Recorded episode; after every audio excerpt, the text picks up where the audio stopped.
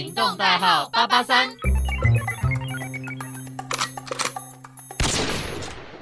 Hello，欢迎来到异地 Jerry，很开心呢，今天要来到我们的第三篇啦。那第三篇的主题就是走进异国料理的世界。好啦，异国料理的世界呢，其实也非常的，我觉得，嗯，来到了海外加拿大。你一定可以尝试到各式各样的料理，因为这边有来自各种不同的文化的人，那他们也来自不同的国家，所以呢，在当地呢，其实我第一个尝试到的料理应该是越南的河粉。虽然越南河粉呢，其实在于台湾，其实你也可以吃得到啦，对，但是呢，因为我那时候在。加拿大，我实在太想念河粉了，因为我本身是一个河粉的爱好者，所以那时候我就跟我们学校的朋友就说：“哎，你可不可以带我去吃一下越南河粉？因为他们也是越南人，我相信他们带我去吃的一定是比较道地的，他们比较习惯的，也比较爱吃的河粉。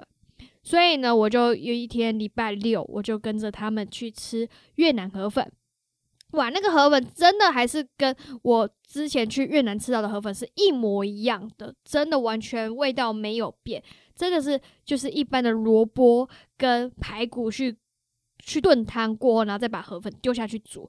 但是唯一比较特别的是，因为我在台湾吃到的越南河粉是属于就是豆芽菜会跟着面那种一起煮嘛，但是在那边呢很奇怪哦，他们那时候就一盘的生的豆芽菜就放在我们的面前，那我就心里想。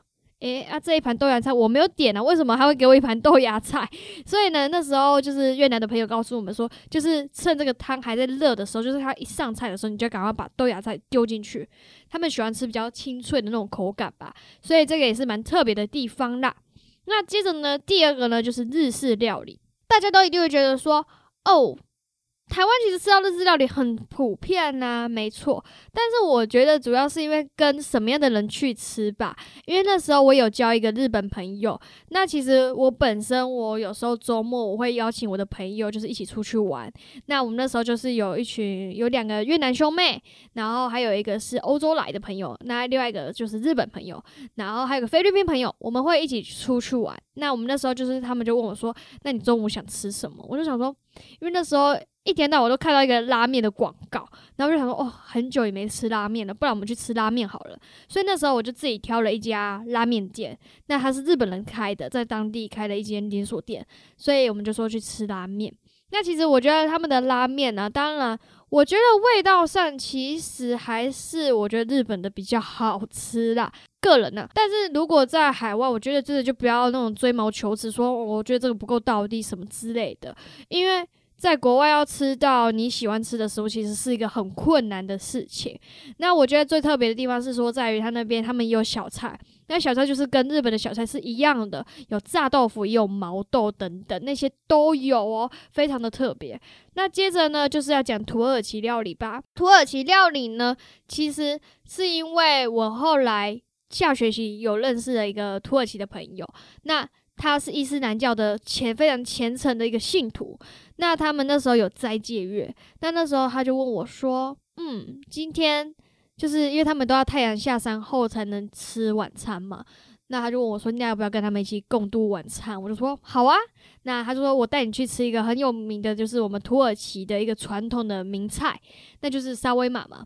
因为我在台湾其实常看到沙威玛，但是因为我不知道，因为。我父母都说那个沙威玛不好吃，所以我从来没有尝试过。我是到了加拿大才第一次吃沙威玛，那他就带我去吃那家沙威玛，我就说哇哦，沙威玛好好吃哦，因为它就是像烤肉一样，然后它只是就是一个很大一球嘛，然后滚在那个铁棍上，然后他们就是这样削削的很薄，然后配那个饼吃，我就说。哇，很好吃。然后，因为它那一份的分量其实很大，那我一个人其实是吃不完的。所以后来我还把那些东西就又外带回家。然后因为那时候我刚好也有看那个时尚玩家的节目，他们就有介绍一些土耳其的甜点。那那时候我就很好奇，说那一家餐厅有没有卖这些甜点？果然真的有卖，所以我就把每一个甜点都尝了一遍。因为听说土耳其的人非爱非常爱吃。甜的东西，所以他们的糖啊，在于他们的甜点是加入非常多、非常多、非常多的。所以呢，我就点了每一个口味各点一个。嗯，吃起来真的很特别，就是像是有一个是类似千层派的那种概念，那它就是一层一层的，吃起来是真的很好吃的。但是真的，我个人觉得也是真的有点太甜了。但是如果你今天是一个爱吃甜的蚂蚁，你绝对可以去尝试它，真的，我觉得是真的蛮好吃的。那接着呢，就是韩式烤肉啦。那韩式烤肉大家都说，其实台湾要吃韩式料理也是机会多的事啊。我觉得韩式烤肉部分是因为那时候。我快回国的时候，我也就是跟我们的那一群搭档们，然后我们就有去玩嘛，我们去一个公园玩啊。那我们就想说，那午餐吃什么？因为就是离 downtown 就是市中心非常近。那市中心最有名就是中国城嘛，China Town，Korean Town 就是韩国城。那那时候就是我们就又在中国城里面晃着晃着，然后刚好看到一家烤肉店，韩式烤肉店，我们就说，哎，不然我们吃一下 barbecue 好了，就是吃一下 Korean 的 barbecue。那我们就说好。所以呢，我们就进去吃了韩式烤肉。但是我觉得它韩式烤肉呢非常好吃，只是它有一个很特别的地方是在于它的点菜方式。它的点菜方式很特别，它是一盘一盘的肉在叫，就是跟我们一般所想象的不是所谓的什么吃到饱，你付多少钱他就给你多少。它是看你自己个人的食欲或者你的食量去安排。你想吃鱼，你就多点一盘鱼；你想多点一盘鸡肉之类的。它就是属于这种方式下去点菜。接着呢，应该就是要讲到我参加一个非常特别的派对，就是菲律宾的一个传统生日派对。因为那时候其实我的朋友主要都是菲律宾人居多啦。那那时候我刚好一个菲律宾朋友生日，所以还要在他们家准备一个生日 party。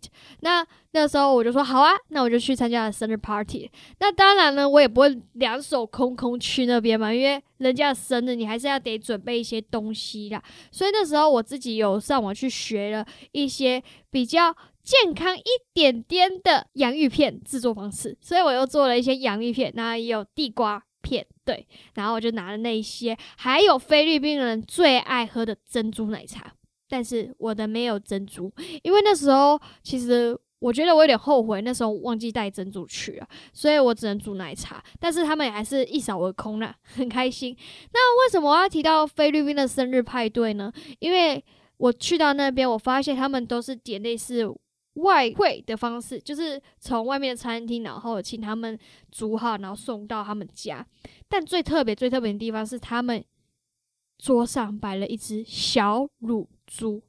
哇！我第一次说，诶，我生日以往大部分对就是蛋糕，然后或者是上比较好一点餐厅吃饭吧，这是大部分台湾人会办生日的方式。但他们生日方式很特别。他们一定要吃乳猪，烤乳猪。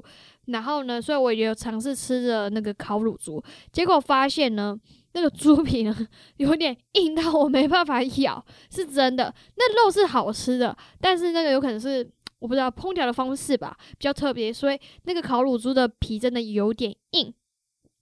但是呢，我觉得就是一个蛮特别的，因为后来我有问菲律宾朋友，他们说他们的生日一定会点了一只烤乳猪，就是有可能是一个比较吉祥或者比较好的意思吧，所以他们就是都会有一只乳猪在他们的那个餐桌上，对，是真的哦，还有连头尾巴都还在，非常的特别。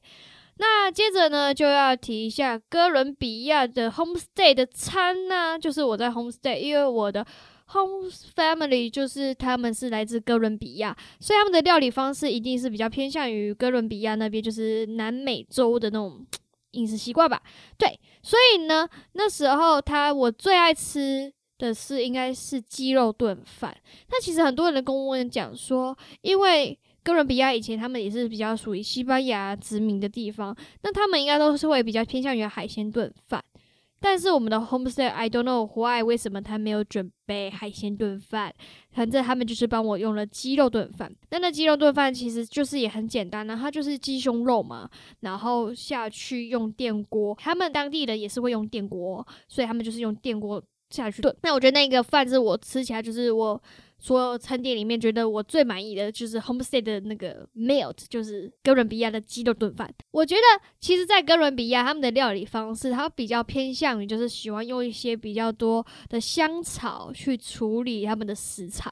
那这一点其实我觉得跟台湾也有一点点雷同啦，因为在于台湾的烹调方式，其实我们也很喜欢去先腌制过再下去烹调，像是一些什么炸鸡啦。我们那些东西都是属于一定会先腌制过后再去炸，因为它会比较入味等等。那接着呢，我尝试过这么多菜，到后面最后我快回来的时候，嗯，因为我表哥有来找我啦。那其实 因为比较意外嘛，对，然后他就有来找我，有带我去吃那个阿拉伯人最爱吃的那种类似墨西哥卷，哇！我爱上它了，因为我觉得墨西哥卷很特别。以前在台湾吃的是没有米饭在里面的，那在那边他们还会用米饭在里面。那但是呢，我后来发现那种墨西哥卷，你不要随便进一家餐厅乱点，因为。我后来有一次在梦里面，我也是去买了一个墨西哥卷，结果发现它的味道完全完全的不一样。所以你想吃墨西哥卷，我建议你就是可以去当地人开的餐厅去购买，会比较好吃啦。因为毕竟他们是当地人，他们在于处理食材的方式也比较符合他们墨西哥他们当地会处理的一个料理。那为什么我会说它是也是属于阿拉伯那边的？因为阿拉伯人他们其实也偶尔是会喜欢吃那种卷类的东西，所以你有时候会看到他们呢阿拉伯的餐厅里面，他们也是有贩售这些墨西哥卷类的那种食物。好，那这么多世界级的那种料理过后，我最爱的还是台湾菜。为什么这么说呢？我觉得，因为身为台湾人呢，其实我们的嘴巴已经被他们。养坏了，从小就养坏了，懂吗？就是你到了国外，虽然你可以吃到 hamburger，吃到 sandwich，可以吃到 French fries，可以吃到越南河粉啊、日本料理等等那些很多各式各样的料理，但是最后我觉得还是台湾的菜比较符合我自己的胃口啦。所以刚到那边的时候，我其实我完全不会烹饪，然后呢，我就是靠着网络嘛，因为网络很方便。查食谱，然后去买食材，然后还有加上，因为我妈妈本身她就是一个家庭主妇，所以她对这些烹饪其实她是有一定的熟悉度的。所以我就是打电话问她说，像是香菇鸡她怎么煮，红烧鱼怎么煮等等。所以我就是一点一滴的，就是自己去学习去烹调。所以呢，最后呢，其实基本上像我平常的午餐、晚餐，我都是自己煮，我很少就是到外面吃，就是偶尔跟朋友出去吃一下。不一样的味道，然后去体验一下不同文化，然后带他们去日本料理餐厅去学用筷子等等。我觉得这是一个很棒的一种饮食方式吧。因为我觉得其实你到国外，你就是单来就是要接触更多不一样的事物，这样才不会觉得说你到国外就是只是去看看世界这样。我觉得就是要从饮食方面，你就可以去。接触他们不同文化的人，到最后，其实我后来，因为我跟你讲，其实我从来没有自己煮过水煮蛋、温过牛奶，因为我本身就是有可能就是我父母把我养的非常好，我不需要自己动手，所以我在等于说这一块我真的很不 OK。但是到了那边过后，为了吃，为了满足自己的嘴巴跟胃，只好学习如何去烹调。到后面，我还曾经还办了一桌。就是用了卤鸡腿，然后排骨汤，准备豆浆，请我的 homestay 的 home family 吃一顿饭，就是我自己整个都是自己准备的。那个准备下来，其实就是会自己觉得说，哇，我真的长大了，我进步很多。我觉得这也就是交换学生可以让你学会的一些地方。你有可能想说去那边有可能就是交交朋友，学学英文，no。其实你在很多方面，其实你自己会有很大的提升呐。就是不管是说在于说你的社交，在于你的生活安排等等，其实这些都是可以在交换学生学习到的。好啦，那今天呢，就是介绍了这些我走进异国料理世界的一些经验分享。那那下一集呢，我们会带起大家呢去看我当时在异地怎么去想念台湾的。因为想念台湾，真的对于一名留学生或者是说交换学生也好，就是游子们，这个一定是会让大家会去想起台湾的。所以下集呢，我就会分享我如何去想念台湾，我如何去解这个思乡之愁啦。那我们就下集见喽，拜拜。